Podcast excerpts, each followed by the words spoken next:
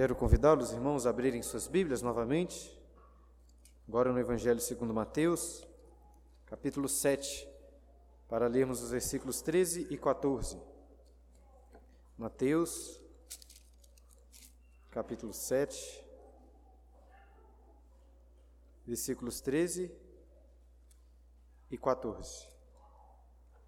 Diz assim a palavra do Senhor: Entrai pela porta estreita, larga é a porta e espaçoso o caminho que conduz para a perdição, e são muitos os que entram por ela. Porque estreita é a porta e apertado o caminho que conduz para a vida, e são poucos os que acertam com ela.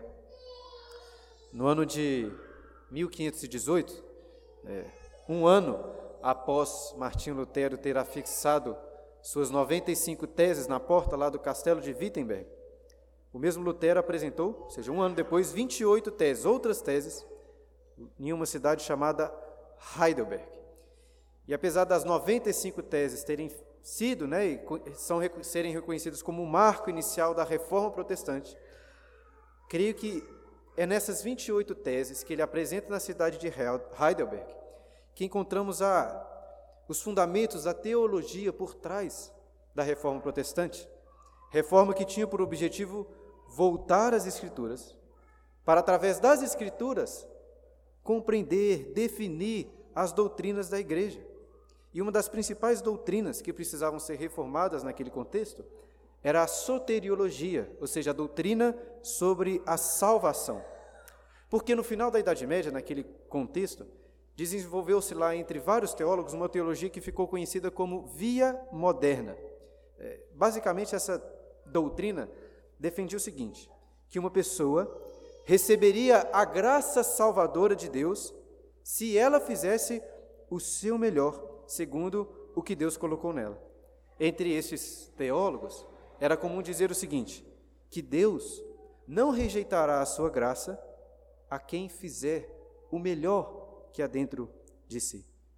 Dessa forma, irmãos, essa, segundo esse entendimento, a salvação seria pela graça de Deus, mas não somente pela graça de Deus. Seria também baseada em algo em nós mesmos, em fazermos o melhor que nós pudermos fazer. Agora, quando examinamos as Escrituras e fazemos assim como Lutero fez, aprendemos que não é bem isto que ela nos ensina. E dentre essas teses que ele apresentou, na tese de número 16, Lutero defendeu o seguinte: a pessoa que acredita que pode obter graça por fazer o que está dentro de si, adiciona pecado sobre pecado, de forma que se torna duplamente culpada. Ou seja, não há não há condições de nos esforçarmos para receber graça. E o ponto que Lutero nessas teses todas que ele defendia, basicamente, é que a Bíblia nos ensina que somos mortos. Nós, a condição natural do homem é de morte espiritual. Estamos mortos em nossos delitos e pecados, como Paulo ensina em Efésios capítulo 2. E a questão é como que um morto espiritualmente pode se levantar para fazer algo de bom? Em outras palavras, Lutero estava defendendo a doutrina que hoje chamamos de depravação total. E o apóstolo Paulo ensina isso claramente, por exemplo, ele passa os dois primeiros capítulos e meio da carta aos Romanos, explicando, expondo provando que todos os homens, sem exceção, são culpados diante de Deus. E lá em Efésios capítulo 2, que citei, ele demonstra que a condição do, do homem, então, natural, é de morte espiritual. Todos nascemos em nossos delitos e pecados e nada podemos fazer para alcançar a salvação. E é exatamente por isso que em Efésios capítulo 2, no versículos 8 e 9, ele diz: Pela graça sois salvos, mediante a fé. Isso não vem de vós, mas é dom de Deus, não por obras, para que ninguém se glorie. Dessa forma, devemos, junto com Martinho Lutero, firmar os nossos pés nessa doutrina bíblica de que nada podemos fazer para merecer a salvação. A salvação é baseada apenas na graça divina em nosso favor. Como Jesus começa também ensinando nesse sermão: Bem-aventurados os humildes, os pobres de espírito, porque deles é o reino dos céus. Somente aqueles que reconhecem a sua total incapacidade, a sua miséria espiritual, podem ser membros, podem ser cidadãos do reino dos céus. Então, queridos, a ideia, essa ideia romana de que a salvação é também baseada nas obras humanas. É uma heresia. É um erro terrível. Contudo, posso dizer também, creio que podemos dizer que existe em muitas igrejas evangélicas, diferente da igreja dos romanos, dos católicos romanos, uma outra heresia. Uma heresia, a meu ver, igualmente perniciosa. Pois em muitas igrejas evangélicas é defendido que a salvação é pela graça somente, sem qualquer valor, de, sem obras quaisquer que elas sejam. Deixe-me explicar melhor. Em Efésios capítulo 2, como disse, Paulo ensina explicitamente: pela graça sois salvos. Pela graça sois salvos, não de obras para que ninguém se glorie. Portanto, não somos salvos pelas obras, somos salvos pela graça mediante a fé. Mas logo em seguida, neste mesmo texto, Paulo afirma o seguinte: que fomos criados em Cristo Jesus para as boas obras. Ou seja, não somos salvos pelas boas obras, mas somos salvos para as boas obras. As boas obras não são a causa da nossa salvação, mas são a consequência natural e necessária da nossa salvação. E a heresia sobre a qual me referia, em meio a tantas igrejas evangélicas, é que você é salvo mediante a graça, independente de obras, que confirmem a sua salvação, que você é salvo e pode continuar vivendo a sua vida. Agora, por qual motivo eu comecei explicando essas coisas, essas doutrinas? Porque você precisa ter muito bem em sua mente estabelecido a doutrina da salvação. Se você quer entender a conclusão do Sermão do Monte, que se inicia nestes versículos que acabamos de ler. Porque, irmãos, por um lado, como a Bíblia é muito clara, nada podemos fazer por nós mesmos para alcançar a salvação. Só que, por outro lado, olha como que Jesus começa este versículo 13. Ele começa dizendo: Entrai pela porta estreita. E claramente ele está falando aí de, da porta da salvação, pois é a porta que abre caminho para a vida. Percebam que Jesus não disse o seguinte: olha, Deus soberanamente vai fazer com que você entre pela porta estreita. Ele não diz isso, ele diz: entrai, é você que deve entrar. Lá em Lucas, no capítulo 13, versículo 24, um texto paralelo a esse é colocado, ao invés de entrai pela porta estreita, é colocado que Jesus disse: esforçai-vos por entrar pela porta estreita. Então, irmãos, não nos enganemos. Sim, a salvação é pela graça de Deus, é obra de Deus nas nossas vidas. No entanto, Deus ele nos salva, ele opera a salvação em nós, usando as nossas escolhas, usando as nossas vontades e o nosso esforço. Será que você pode entrar pela porta da salvação? Se não for Deus lhe conduzindo, se não for Deus lhe carregando, não, você não pode, sem Deus, você não pode ser salvo. De forma alguma, nada você pode fazer. No entanto, por outro lado, será que é possível ser salvo sem que você escolha entrar por essa porta? Sem que você se esforce por andar pelo caminho estreito e seguir o firme compromisso de alcançar a vida eterna como destino final? Também não é possível ser salvo sem este esforço. Como disse, creio que aqui no versículo 13, Jesus está começando a conclusão do Sermão da Montanha. E o que nós temos visto desde o início é que o tema principal deste sermão é o reino dos céus, bem como também a descrição do cidadão, daquele que faz parte deste reino.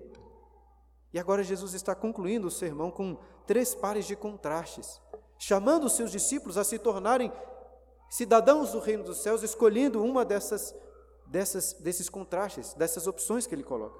Nos versículos 13 e 14, que vamos meditar hoje, ele contrasta duas estradas. Dos versículos 15 ao 23, duas árvores. E do versículo 24 ao 27, dois fundamentos. E o que eu quero destacar é que Jesus não encerra este sermão da montanha com uma oração, pedindo para que Deus salvasse essas pessoas. É claro, eu sei que isso é completamente necessário, a ação de Deus para nos salvar. E Jesus também não conclui este sermão fazendo uma consideração sobre a incapacidade dos homens de cumprir os mandamentos que ele acabou de ensinar. Jesus conclui este sermão voltando para os seus discípulos com um forte apelo, dizendo: Entrai pela porta, produzi frutos de verdadeiro arrependimento e construir a sua casa sobre a rocha, sobre o firme fundamento. É isso que vocês devem fazer. Não adianta apenas ouvir essas palavras. Não adianta apenas crer que essa mensagem é verdadeira. É necessário que você, meu irmão, assim como aqueles discípulos, tome uma firme decisão e escolha você entrar por essa porta. Nós confiamos, sim, na soberania absoluta de Deus, ao mesmo tempo que reconhecemos a nossa completa dependência da Sua graça. Mas nada disso exclui o fato de que você está agora diante de duas estradas, diante de duas escolhas, e você deve escolher qual irá seguir. Vamos ler novamente este texto que falam sobre essas duas estradas. Entrai pela porta estreita, larga é a porta e espaçoso o caminho que conduz para a perdição. E são muitos os que entram por ela, porque estreita é a porta e apertado o caminho que conduz para a vida, e são poucos os que se acertam com ela. Olha novamente para esses dois versículos, e você perceberá que nessas duas estradas, o Senhor Jesus ressalta ou distingue aí quatro partes que compõem cada uma dessas estradas. Ele fala da porta, ele fala do caminho, ele fala da companhia de viagem, dos companheiros de viagem, fala também sobre o destino final. E foi exatamente dessa forma que dividi o sermão para examinarmos cada uma dessas partes da estrada. Mas desde já, podemos destacar a ênfase que Jesus coloca aí em apenas duas opções de estrada. Não é como um aplicativo de Google Maps ou Waze que passam para você diferentes rotas para chegar ao mesmo local, ao mesmo objetivo. Existem apenas duas portas, dois caminhos, dois tipos de companhias de viagem que vão levar para destinos totalmente opostos. Existe a estrada de Cristo, que leva para a salvação e a vida eterna. E existe a estrada e todas as outras opções, que se resumem a uma estrada que conduz à perdição. Vamos examinar primeiro o que Jesus diz sobre a porta. Olha aí novamente, ele apresenta duas portas, uma porta estreita e outra larga. Agora, o que, que isso significa? Creio que posso destacar duas características relacionadas a essa porta estreita em comparação, em contraste com a porta larga. Em primeiro lugar, que essa porta estreita aponta para uma doutrina estreita, se possa assim dizer. Em um contexto relativista como o que nós vivemos hoje, de portas assim bem amplas, uma das principais críticas que fazem aos cristãos ortodoxos é a ênfase que esses dão na exclusividade da fé, da salvação através de Cristo. É, o mundo costuma criticar os cristãos por serem assim muito exclusivistas, por serem muito mente fechada, pregando que serão salvos apenas aqueles que creem em Jesus, enquanto todos os outros serão condenados. E de fato é assim, meus irmãos. Nós que somos cristãos, por definição, somos seguidores de Cristo. E temos que ser tão exclusivistas, tão, entre aspas, mente fechada, como o próprio Senhor Jesus é, e é, e é assim que ele se revela na sua palavra. E mais, os cristãos são tão exclusivistas, vamos dizer assim, que reconhecem que até mesmo entre as igrejas que se dizem cristãs, muitas na realidade são sinagogas de Satanás. Porque não adianta você colocar na placa da igreja o nome de Cristo ou igreja cristã, se o Cristo que é pregado ali é diferente do Cristo pregado nos evangelhos, na sua palavra. E é evidente, queridos, que que existe entre as igrejas cristãs espaço para divergências teológicas em relação a doutrinas até que sejam importantes, mas que não são fundamentais à fé. É, por exemplo, uma das doutrinas mais importantes na igreja é a doutrina dos sacramentos. E ainda assim existem igrejas irmãs que têm entendimentos distintos sobre a teologia por trás desses sacramentos, como o batismo e a ceia do Senhor. Agora, por outro lado, Existem algumas doutrinas que são, vamos dizer assim, inegociáveis, como a doutrina de que Jesus é o Filho de Deus, o próprio Deus, de que Jesus realmente ressuscitou dos mortos, e também de que a salvação é pela graça somente, não mediante obras. E é claro que nem sempre é fácil perceber, saber, estabelecer né, quais são essas doutrinas fundamentais e aquelas doutrinas que, apesar de serem importantes, dão algum espaço para divergência. Né, nós não vamos tratar sobre isso hoje. Mas o fato é, é que a igreja de Cristo, a, porta da igreja de Cristo também apresenta uma doutrina estreita. E em segundo lugar, uma segunda característica dessa porta, e acho que talvez seja um ponto mais importante no contexto que Jesus está ensinando, é que por ser uma porta estreita, tem pouco espaço para você passar por ela. Pensas bem, uma das grandes dificuldades quando você vai mudar de casa, eu já mudei algumas vezes desde que me casei, é quando os móveis não passam pela porta, isso é uma dificuldade. Tente pensar então em uma outra situação, não uma porta especificamente, mas gente pensar em você tendo que passar pela catraca de um ônibus apertado. Lembro-me é, de algumas vezes, quando adolescente, que tinha que ir para a igreja, para, para de lá ir para o acampamento, e tinha que, por causa de ir viajar para o acampamento, levar uma mala. E algumas vezes ia de ônibus. Lembro-me que era muito difícil fazer isso. Já lembro de alguma vez, por exemplo, de estar com uma mala e ter que primeiro pedir para o trocador deixar eu entrar pela parte de trás do ônibus, deixar a mala ali, sair e depois entrar pela porta da frente, porque não tem como você passar com uma mala pela catraca. E o ponto que eu estou querendo destacar com esse, esse exemplo é que você não tem como entrar por uma porta estreita com as suas bagagens. É necessário deixar tudo para trás. É isso que Jesus está ensinando. Você precisa deixar tudo para trás para seguir apenas a Cristo. E olha, irmãos, a salvação, a porta da salvação, em nenhum lugar das Escrituras é tratada como algo simples, como algo fácil, como vários pregadores ensinam por aí. Encontramos em boa parte das pregações contemporâneas evangélicas uma pouca preocupação com a possibilidade de Jesus aceitar ou não, pouca preocupação se Jesus vai aceitar ou não o pecador, enquanto a preocupação maior está se as pessoas, se você vai aceitá-lo ou se você não vai aceitá-lo, se você vai pedir para que ele entre em seu coração. Essa é a porta do evangelho contemporâneo, que todos podem entrar se fizer uma oração, só fazer uma oração, não é necessário verdadeira humilhação, verdadeiro arrependimento, verdadeira mudança de vida. Mas o evangelho de Cristo, da porta estreita, ensina que a porta da salvação em Jesus não deixa nenhum espaço para você entrar por ela com as suas vontades pessoais, com os seus sonhos, com os seus objetivos próprios, com seus ideais, com seus desejos, com a sua justiça própria, com seu orgulho, nem mesmo com a sua própria vida você pode entrar por essa porta. Porque para viver em Cristo é antes necessário morrer para si mesmo, é isso que ele nos ensina. Para entrar por essa porta é necessário antes se despir completamente e vestir apenas as vestes da justiça de Cristo. Esta é a porta estreita. E essas portas, tanto a porta estreita como a porta larga, não abrem direto para o destino final. Mas as duas se abrem para um caminho, olhe novamente aí os versículos. A porta estreita se abre para um caminho apertado, e a porta larga se abre para um caminho espaçoso. E com isso aqui, irmãos, Jesus está ensinando algo muito essencial para a vida cristã, mas que infelizmente muitas vezes é ignorado. Não basta fazer um grande sacrifício para entrar pela porta estreita, achando que depois as coisas vão se tornar mais fáceis. Não. Jesus não é um falso otimista, dizendo assim: basta crer em mim, basta ter fé, entrar pela porta, que tudo depois dará certo. O fato é que a porta da salvação é estreita e o caminho é apertado, continua apertado.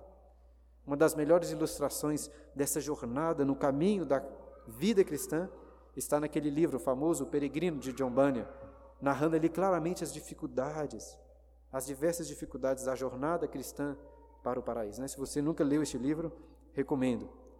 Mas basicamente, irmãos, o que precisamos entender é que essa jornada cristã, como o próprio Senhor Jesus nos ensinou, significa tomar a sua cruz e seguir os seus passos. Isso não é fácil. Não é fácil se humilhar, reconhecer a sua pobreza de espírito.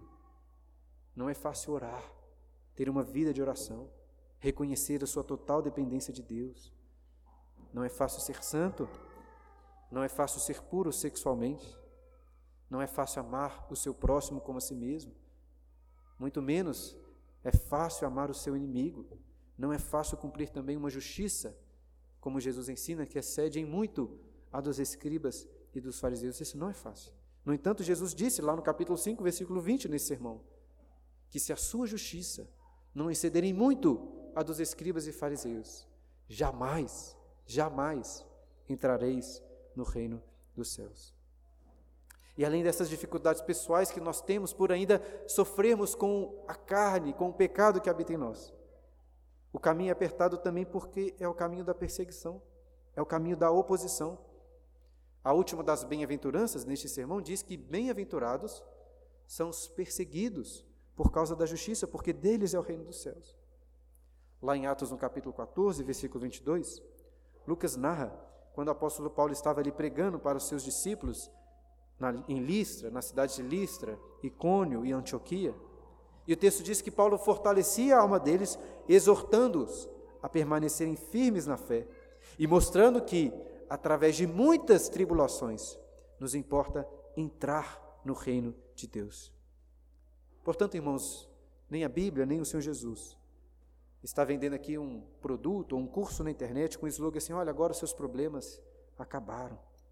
Porque o Evangelho não abre portas para um caminho espaçoso, para um caminho tranquilo.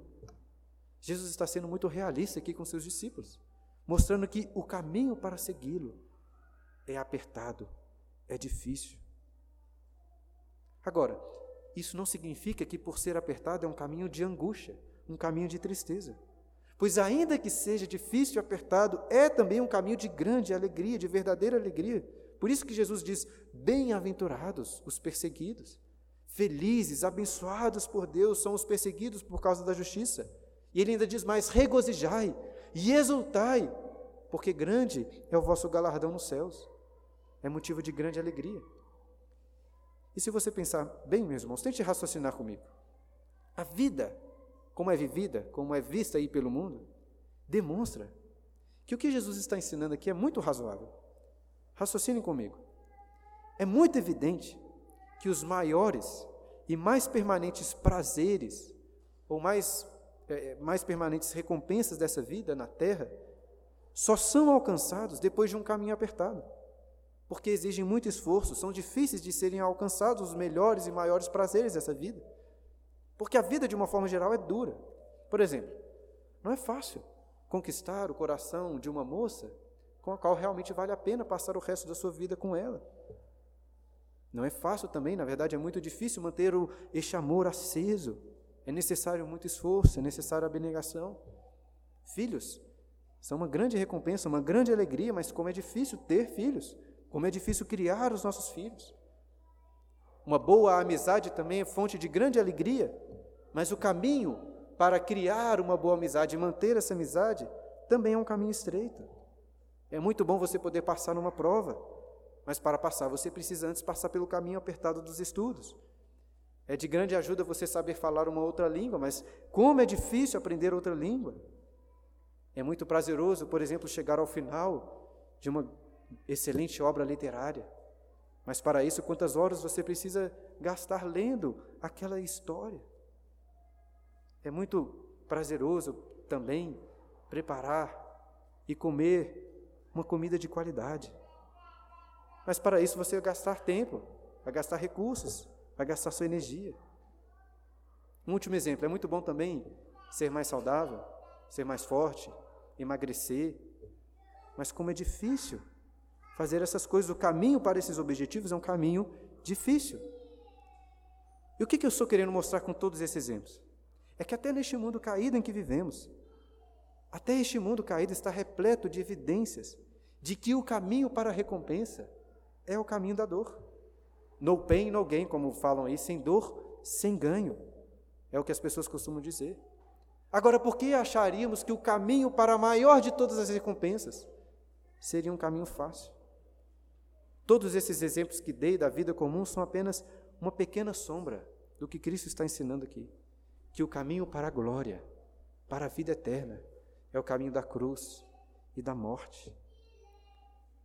O caminho espaçoso pode até ser fácil, pode ser convidativo, mas ele não oferece verdadeira alegria e satisfação. Com isso, não estou dizendo que o caminho espaçoso não oferece prazer, pelo contrário, ele realmente oferece, ele pode ser muito prazeroso. É muito fácil você encontrar satisfação em seus desejos imorais, né, na imoralidade sexual, mas é um prazer extremamente restrito, passageiro e que traz, na verdade, consequências ruins, péssimas para a sua vida. É muito prazeroso, talvez, passar um dia inteiro assistindo televisão, com futilidades, jogando joguinhos. É prazeroso, mas é um prazer fútil, que não traz nenhuma consequência, nenhuma recompensa boa. É muito bom também poder comer batatinha frita, chocolate, sorvete, o que você quiser, sem nenhuma moderação, mas as consequências disso são ruins para a sua vida. E o que eu estou querendo mostrar então, irmãos, é que enquanto o caminho apertado, difícil, leva à vida, às boas recompensas, o caminho espaçoso que Jesus está nos mostrando, leva à perdição. E assim vamos entrar no terceiro ponto deste sermão.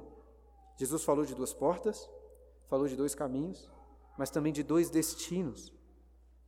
A vida pode aparentemente apresentar vários caminhos para você, mas na realidade Jesus os resume em apenas dois: os muitos caminhos que levam ao abismo da morte eterna e o único caminho que nos leva ao monte da vida eterna com o Senhor. Olha, irmãos, a morte, as doenças, as consequências do pecado estão aí por todos os lados para fazer as pessoas refletirem sobre o destino final da vida delas. Mas é impressionante como, ainda assim, as pessoas preferem muitas vezes viver a sua vida apenas pensando no hoje, sem refletir sobre o seu destino final. Mas qual é o destino final que você quer para a sua vida? Você quer a perdição ou a vida? O inferno ou o reino dos céus? E Jesus, no seu ministério, falou muito sobre as alegrias, os galardões que nos esperam no reino dos céus. Ele fala sobre essas coisas para encorajar os seus discípulos a manterem firmes a sua esperança, a lutarem e a batalharem para terem um gozo eterno nos céus. Agora, por outro lado, irmãos, ninguém, ninguém falou mais sobre o inferno, sobre a perdição, do que o nosso Senhor Jesus no seu ministério. E quando Jesus falava sobre o inferno, ele não usava de eufemismos, ele não ficava assim extremamente preocupado com ofender as pessoas. Parece que pelo contrário, ele usava palavras duras, palavras fortes, palavras terríveis. Jesus fala do inferno como um lugar de trevas, onde há choro e ranger de dentes. Fala de um fogo que não se apaga, do verme que não morre. É um sofrimento terrível. Mas não é um sofrimento apenas doloroso, e por isso terrível. Né, uma das piores coisas quando você está sentindo dor é não saber quando essa dor vai passar. O grande problema do inferno é a sua eternidade. É uma morte, uma consequência eterna, não tem fim, não tem descanso para a sua dor. E olha, irmãos, ninguém gosta de ouvir sobre os sofrimentos do inferno. Pregadores muitas vezes também preferem não pregar sobre isso. Acho que existem até alguns cristãos que às vezes prefeririam até que fosse diferente. Que Deus não castigasse de forma tão terrível pessoas que eu tanto amo. Mas os nossos desejos não podem mudar a realidade das coisas, da palavra de Deus. São apenas duas opções: entrar pela porta estreita, permanecer no caminho apertado e gozar a vida eterna. Ou então entrar pela porta larga seguir pelo caminho espaçoso, e o seu destino será o inferno de fogo. Por fim, deixe-me ressaltar agora, em quarto lugar, quem são os companheiros de viagem que Jesus coloca em cada uma dessas estradas. Notem no, no, nesses dois versículos que ele fala que são muitos os que entram pela porta larga, mas poucos os que se acertam com a porta estreita. E essa é uma informação muito importante para levarmos em consideração quando estivermos examinando as nossas próprias vidas, examinando pelo, por qual porta nós passamos e se de fato estamos no caminho certo, no caminho apertado. E é importante por quê? Porque nós geralmente gostamos de seguir a multidão, de seguir onde muitos, muitos vão. É natural que seja assim até. Por exemplo, se você chega de avião em um aeroporto que você não conhece, não consegue talvez ler ali aquelas placas, para onde que você vai? Você vai para onde está todo mundo indo, ou pelo menos para onde a maioria está indo, é assim. Por outro lado, em termos de salvação, no que tange ao caminho da vida, se seguirmos a multidão, estaremos perdidos. E a realidade das coisas é o seguinte: que todos os homens já nascem em pecado e assim já nascem entrando pela porta larga. Agora, o fato deles já nascerem entrando pela porta larga não significa que eles estão ali contra a sua própria vontade pois a condição natural deles de pecadores é de ódio pela vida, pelas coisas de Deus, eles têm prazer mesmo na porta larga, não querem e de forma alguma podem por eles mesmos saírem dessa condição. Só o poder regenerador do Espírito Santo, através de um sermão como esse do Senhor Jesus, a pregação da palavra, pode levantar esses mortos de suas vidas para as vidas, para se converterem de seus caminhos e entrarem pela porta estreita. Porque sem isso estão caminhando sempre para a destruição. E é por isso, queridos, que a pregação do Evangelho, pelo poder do Espírito Santo, é tão necessária. Só assim podem sair deste caminho que leva para a perdição. Durante essa semana que passou, recomendei para os irmãos lá no grupo da igreja uma pregação do pastor Paul Washer, pregação que ele pregou baseado também nesses versículos que acabamos de ler. Uma pregação muito conhecida, que marcou muito assim profundamente é, esta geração mais recente de cristãos, principalmente a minha geração de jovens cristãos. E em um determinado momento deste sermão, pastor Paul Walsh disse o seguinte: Eu estou aqui hoje e não estou preocupado no meu coração com a sua autoestima. Eu não estou preocupado no meu coração se você se sente bem consigo mesmo. Se a vida está do jeito que você queria ou se a sua conta bancária está no verde. Só tem uma coisa que me tirou o sono. Só tem uma coisa que me preocupou durante a manhã toda. E é isto. Em 100 anos, a maioria das pessoas nesse prédio possivelmente estará no inferno. E muitos, até mesmo que professam Jesus Cristo como Senhor, passarão a eternidade no inferno. Olha, irmãos, algumas pessoas até podem se sentir felizes em serem únicos em um determinado caminho, em alguma coisa, em se destacarem, em serem os únicos ou talvez um dos poucos a conhecer ou fazer determinada coisa. E o fato que Jesus está colocando é que são poucos os que professam a verdadeira fé do Evangelho, que estão no caminho estreito, rumo à vida eterna. Mas o fato de serem poucos, o fato de nós sermos poucos, não é motivo de alegria, muito pelo contrário. Como é difícil pensar que daqui a 100 anos, a maioria das pessoas que você conhece estará condenada no inferno, estarão nas mãos de Deus, sofrendo. E como ainda mais angustiante, refletir que até mesmo entre as igrejas cristãs, a boa parte, talvez a maioria daqueles que se dizem cristãos, também daqui a 100 anos estarão no inferno. Olha, irmãos, precisamos naturalmente sofrer com essa realidade, é uma realidade terrível, mas esse sofrimento não pode ficar no vazio. Antes, esse sofrimento deve nos levar a Deus e a um desejo profundo de pregar o Evangelho, de levar a salvação a todos os homens. Você certamente tem um familiar, um amigo, um vizinho, um conhecido, um colega que está caminhando e a passos largos para o inferno. E o que você tem feito? Pregue o Evangelho. Pregue o Evangelho. Mas o que é o Evangelho?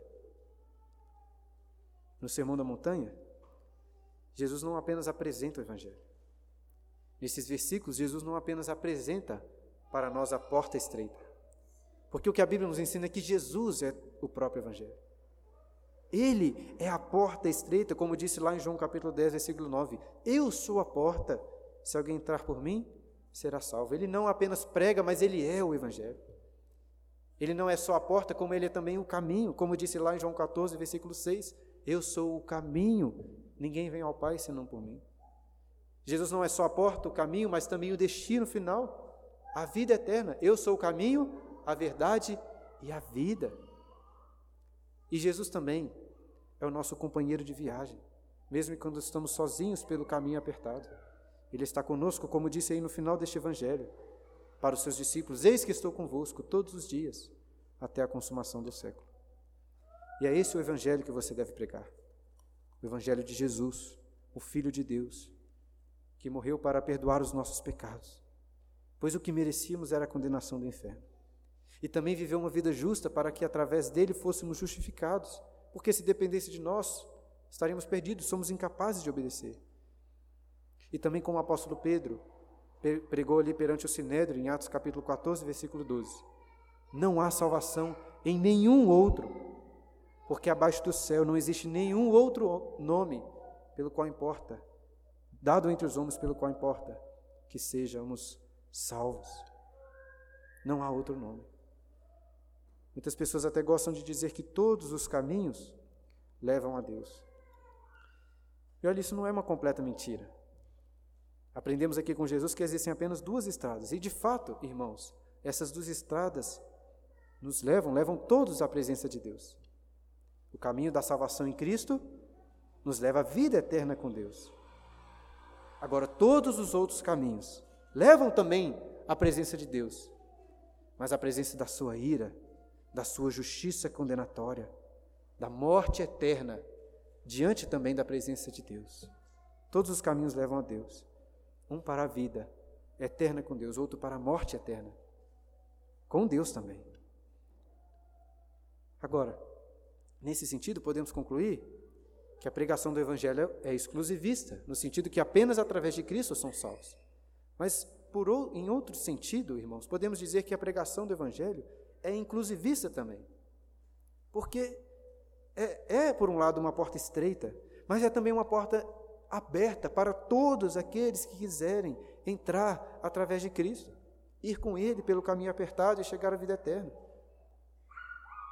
É inclusive, inclusivista porque não importa quem você é, não importa quão terríveis sejam os seus pecados, Jesus também está lhe convidando.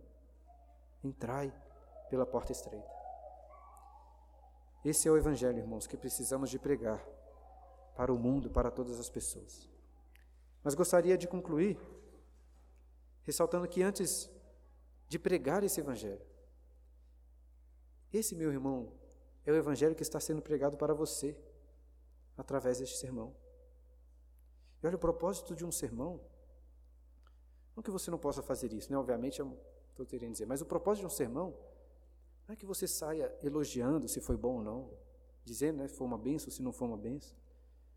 Mais uma vez, eu estou dizendo para você não fazer essas coisas, nem que sejam ruins, mas o propósito do sermão é proclamar a verdade de Deus, exortando aqueles que estão ouvindo a tomarem uma decisão. E este é o propósito desse sermão que está sendo pregado agora. Estão diante de vocês, irmãos, duas portas, dois caminhos, dois tipos de companhia de viagem e dois destinos finais. O que, que vocês vão escolher? Eu disse logo no início que sem a graça do Senhor nada podemos fazer. Mas também que isso não significa ou isso não exclui o fato de que é você que, pela graça de Deus, irá tomar essa decisão e se esforçar por entrar no reino dos céus e permanecer no caminho apertado que conduz à vida. E talvez você possa pensar assim: ah, isso não se aplica a mim, porque eu já entrei pela porta estreita, já fui salvo.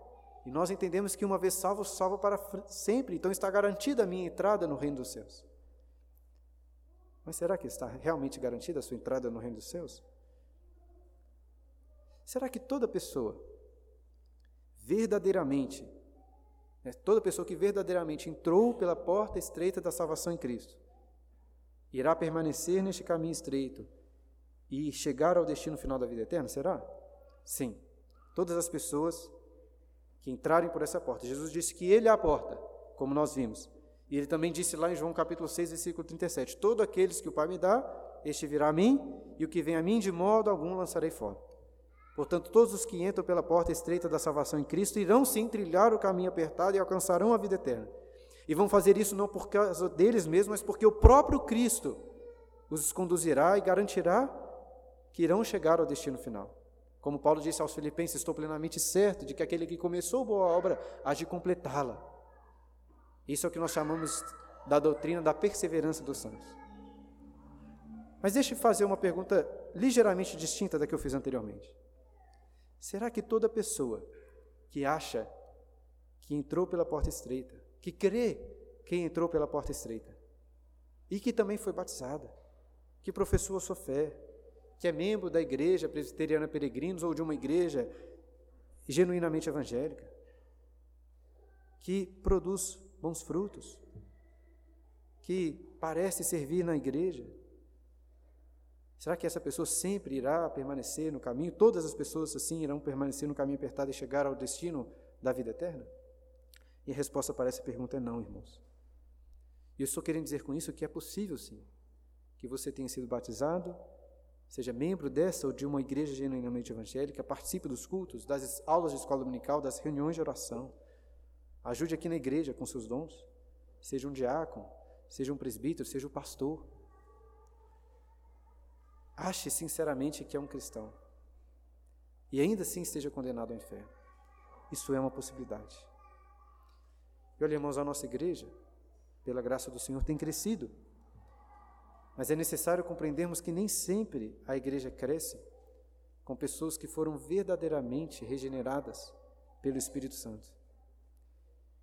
E claro, eu não tenho como me preocupar com todas as igrejas evangélicas de Belo Horizonte ou do Brasil. Mas eu tenho que me preocupar, em primeiro lugar, com a minha própria vida, mas também com a vida de vocês que estão aqui na igreja. Olha, por mais difícil que possa ser refletir sobre essas coisas, e até dizer essas coisas, a realidade é que talvez algum de vocês, talvez vários de vocês, pessoas assim tão queridas, serão condenados ao inferno. Essa é uma realidade possível. Por isso quero chamar a atenção para que vocês realmente se examinem. E como você pode saber se você realmente está salvo em Cristo Jesus? Porque não basta crer, não basta dizer que você crê em Jesus como seu Salvador.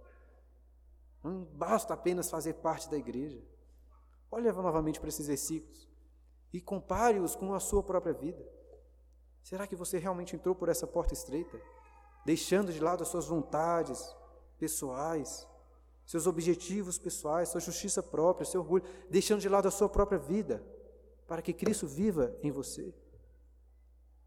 Será também que você está trilhando pelo caminho apertado, tomando a cruz, seguindo os passos de Cristo? Será que você tem caminhado em humildade? Em humildade de espírito, chorando amargamente pelos pecados que você comete, lutando para ser santo, para ser justo, para ser amoroso, para ser puro sexualmente, para ser misericordioso, para amar também os seus inimigos? Será que a sua justiça de fato excede em muito a dos escribas e dos fariseus? Quem também são os seus companheiros de viagem? São os poucos que lutam para caminhar no caminho estreito ou os muitos que escolheram um caminho fácil e espaçoso? E por fim, qual é o destino que você realmente almeja para a sua vida? Seus anseios, aquilo que te faz levantar pela manhã, sua vontade de viver, está relacionada aqui à sua família, ao seu trabalho, a coisas boas que a vida pode nos dar aqui, ou está na esperança da vida eterna com Deus? Eu quero com essas perguntas convidá-los, irmãos, a se examinarem. Todos vocês. As crianças também. Prestem atenção aqui, crianças. Não é porque vocês estão aqui na igreja, porque o pai, pai e a mamãe de vocês estão ensinando vocês no caminho do Senhor, que vocês vão para o céu. É importante que vocês conheçam esse Evangelho e creiam, peça para que Deus coloque fé nos seus corações e se esforcem por andar nesses caminhos até o dia da morte para que estejam nos céus. Isso serve para todos nós, jovens, adultos, membros que são mais antigos, membros que acabaram de chegar, diáconos, presbíteros, o próprio pastor. Serve para todos nós, irmãos. Hoje, e nos próximos dois sermões, quero convidá-los, quero exortá-los a se examinarem, avaliarem o fato se, de fa de se realmente estão em Cristo Jesus. E eu vou fazer isso, irmãos, porque Jesus mesmo disse em seguida aí: Nem todo o que me diz Senhor, Senhor entrará no reino dos céus. Dentro de poucos instantes iremos participar da ceia do Senhor. E a Bíblia nos exorta assim: examine-se, pois, o homem a si mesmo, e assim coma do pão e beba do cálice. E é isso que estou exortando todos vocês a fazerem neste momento. Se coloquem diante da presença de Deus. Examinem-se então, pela graça de Deus, participem da mesa do Senhor. Quero realmente convidá-los a fazerem isso nesse momento. Se colocarem diante do Senhor em oração e se examinarem, para em seguida participarmos da ceia do Senhor.